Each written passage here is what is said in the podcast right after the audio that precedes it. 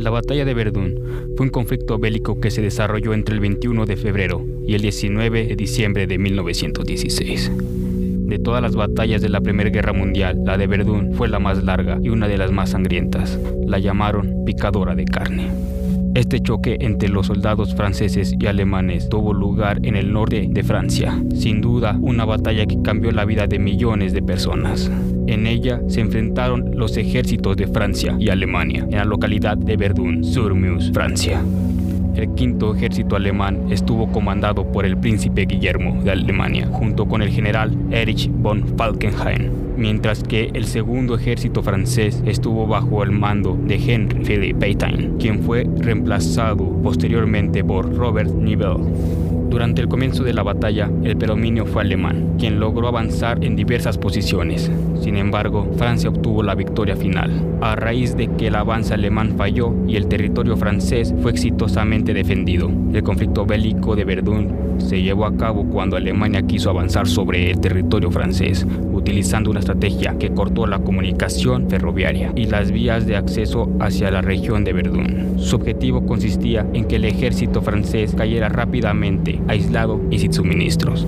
Sin embargo, durante meses el ejército francés se mantuvo en pie, gracias a una línea de abastecimiento realizado con camiones que reemplazaron la ruta ferroviaria, la cual había sido tomada por los alemanes. Por otro lado, Alemania pretendía invadir las reservas francesas para luego destruirlas y obligar a los franceses a rendirse. Esta batalla no solo fue la más larga de la Primera Guerra Mundial, sino que sirve como ejemplo de cómo se desarrollaban las guerras a principios del siglo XX el desgaste de las tropas y los enfrentamientos cuerpo a cuerpo, además del uso de trincheras, marcaron una época de conflictos bélicos que solo finalizaban con la rendición de un bando y la conquista del territorio enemigo.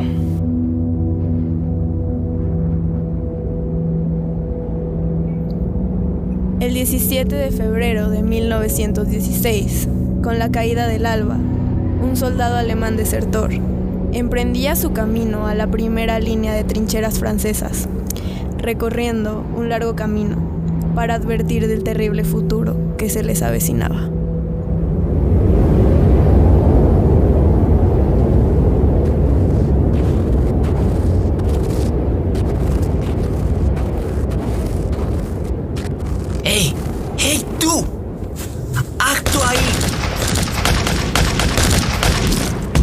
Nicht Zeiseben. Nicht Zeiseben. ¡Oye, ruido! ¡Bien fuego! Tengo información importante. ¡Déjenme ese hombre!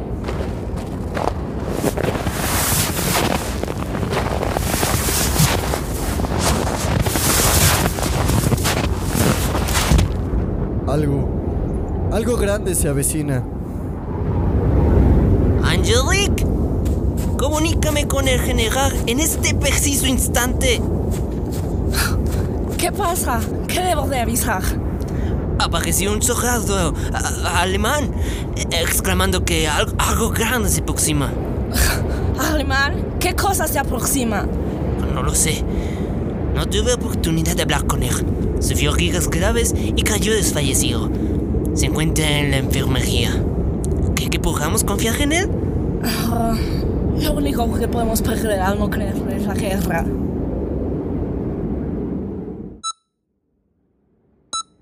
Este soldado ha sufrido demasiado.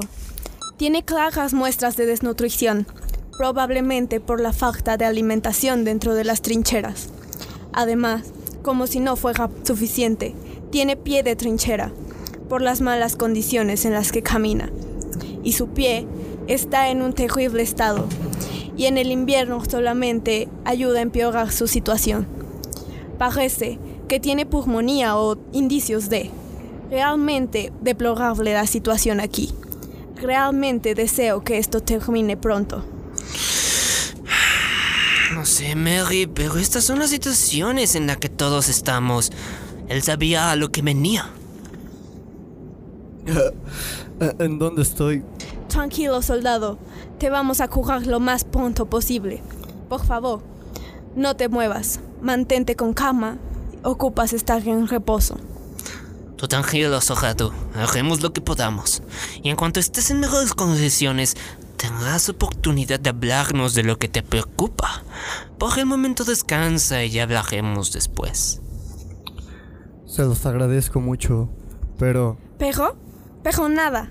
Tú ahora solo concéntrate en sanar lo más pronto posible. Y recupérate.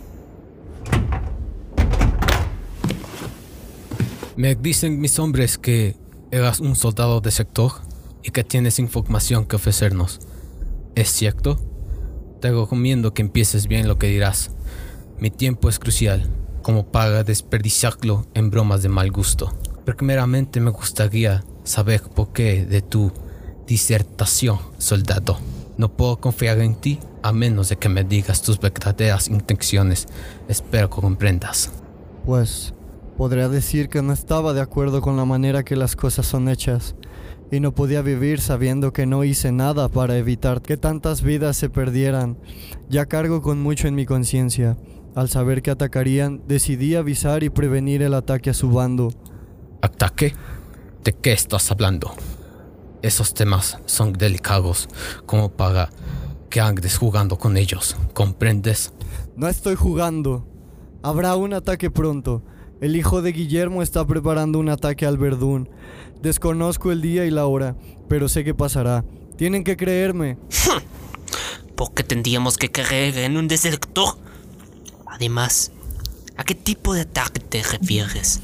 Podrías estar engañándonos para concentrar nuestras defensas en un punto ciego que no atacarán. No estoy mintiéndoles. Fui parte de una exploración anteriormente en las trincheras y en una de estas exploraciones escuché a mis superiores detallar este plan. Están mandando trenes llenos de municiones para el bombardeo. Si es verdad lo que dice este soldado alemán, tendremos que estar listos para ese ataque. Pero, comandante, ¿por qué confiaría en el soldado? Si es encima alemán. Porque no nos cuesta nada estar precavidos. Puede que tenga razón este soldado alemán. ¿No se te hace extraño el hecho de que no hemos tenido ataques últimamente? Algo tramaban y esto reafirma mis sospechas.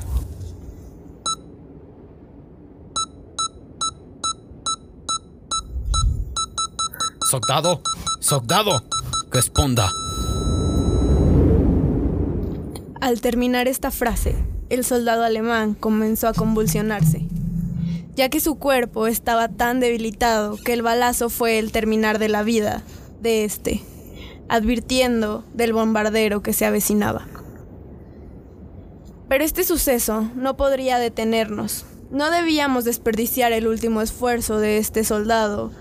Es por eso que mientras tanto, en la trinchera francesa, los soldados procuraban estar mejorando y reforzando cada día, y más aún considerando un posible bombardeo.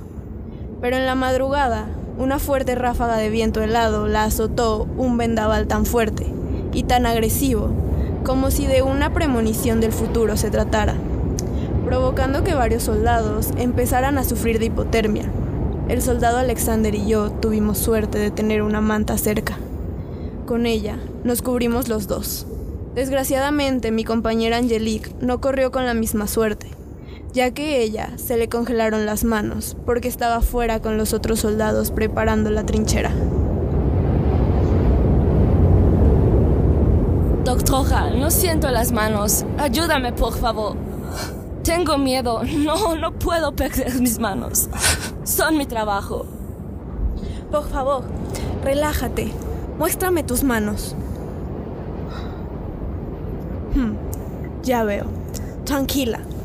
Que no presenta signos de necrosis por ningún lado.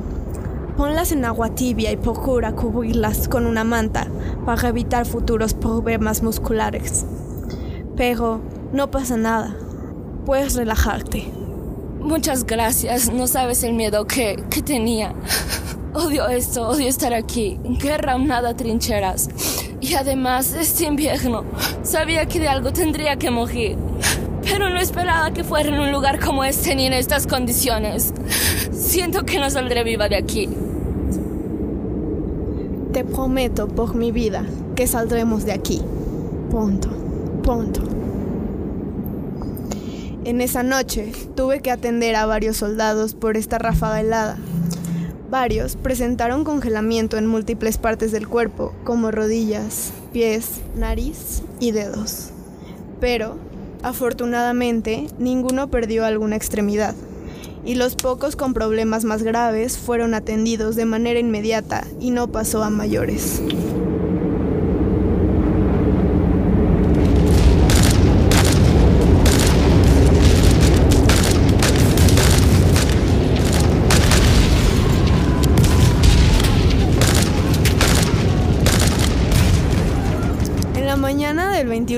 21 de febrero, Verdún amaneció bajo un vendaval de balas, convirtiendo un sucio terreno de lodo y hierba seca en un infierno sobre la tierra. El ataque se prolongó durante cinco horas seguidas, y los pocos soldados que quedaron vivos se levantaron al ataque de los alemanes, que venían avanzando a lo lejos, cumpliendo su papel dentro del campo de batalla, aún sabiendo que, probablemente, iban directo a su final, seguían cumpliendo con su papel y eso me parece realmente desgarrador. Ese día nos levantamos a punta de chingadazos. Preparemos nuestro armamento, tanto las bayonetas. Más tarde, ese día lograremos retroceder a los alemanes a costa de varias vidas francesas. Ese día nadie durmió nada. Esas noches vivimos una constante paranoia y el dolor de los desechos humanos, justo con los cadáveres que se encontraban cerca, provocaba un olor nauseabundo, haciendo que la idea de dormir o descansar parecía muy lejana. Un compañero mío está al borde de la locura porque todos estamos en una constante paranoia. Todos estamos muy exhaustos porque no solo son los cadáveres alrededor o la escasa comida con la que contábamos. También eran estas malditas plagas de rata. O que tú te las comes a ellas o ellas te comen a ti. Es cansado e incómodo estar durmiendo en una jaula de malla para que estas ratas no te devoran mientras duermes. Nos mantenían bebiendo a causa de la escasez de agua. No sé si el vino nos ayude a hidratarnos, pero por lo menos nos ayuda a estar lo suficientemente cuerdos para aguantar esta pesadilla interminable. Desperté con el corazón en el cielo al escuchar la sirena de bombardeo. Enseguida, todos nos levantamos y nos preparamos para el ataque que se avecinaba.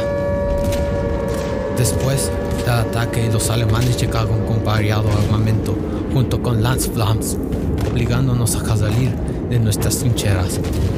Fue una larga batalla. Mis piernas comenzaron a fallar. Punto. No sé si era estrés o miedo. Pero sentí que en cualquier momento podría mi facultad, perdería mi facultad para caminar. Llevaba tanto tiempo en la guerra que no había estado en algo como lo que vivía ese día. La batalla fue una carnicería. Tantas personas perdieron la vida peleando por lo que ellos consideraban como una causa en la que creían. Pasaba por mi mente si realmente estos deseaban pelear y matar a otras personas, o creían tanto en su ideología que se obligaban a hacerlo. Como un ser humano es capaz de matar a otro, esa pregunta cruzaba mi mente una y otra vez. Pero el caos realmente no permitía pensar en eso. Solo sentía un extraño sentido de supervivencia que desde lo más profundo de mi ser me impulsaba a seguir adelante. Ver que nuestra tropa estaba siendo vencida, nuestro comandante Adrien nos ordenó la retirada. Pero este siguió con la batalla junto con Alexander.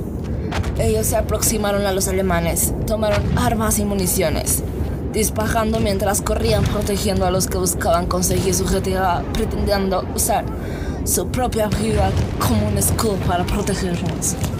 Debemos aguantar. Tenemos que darles tiempo para que logren escapar. Daré mi vida si es necesario para salvar mi tropa. No puedo permitir que todos mueran aquí. Ellos aún son jóvenes y tienen una gran vida por delante. Esta es mi vida. Tengo más que esto. Es por eso que a morir no me asusta. Estoy listo para ello. A Alexander le empezaron a atravesar balas alrededor de su cuerpo provocado por un soldado alemán con la ametralladora Lewis. En cuanto a nuestro comandante, el cual murió protegiéndonos, fue asesinado por un lanzallamas masacrando una gran parte de su cuerpo, desfigurando su rostro y su piel. Solo pensaba en si realmente merecía que se perdiera una vida para salvarnos. Pero lo sufrir me hizo sentir en penumbra completa. Mientras tanto, cuando el resto de la tropa estaba escapando y yo junto con ellos, di un vistazo hacia la batalla y vi caer a Alexander y al comandante Adien.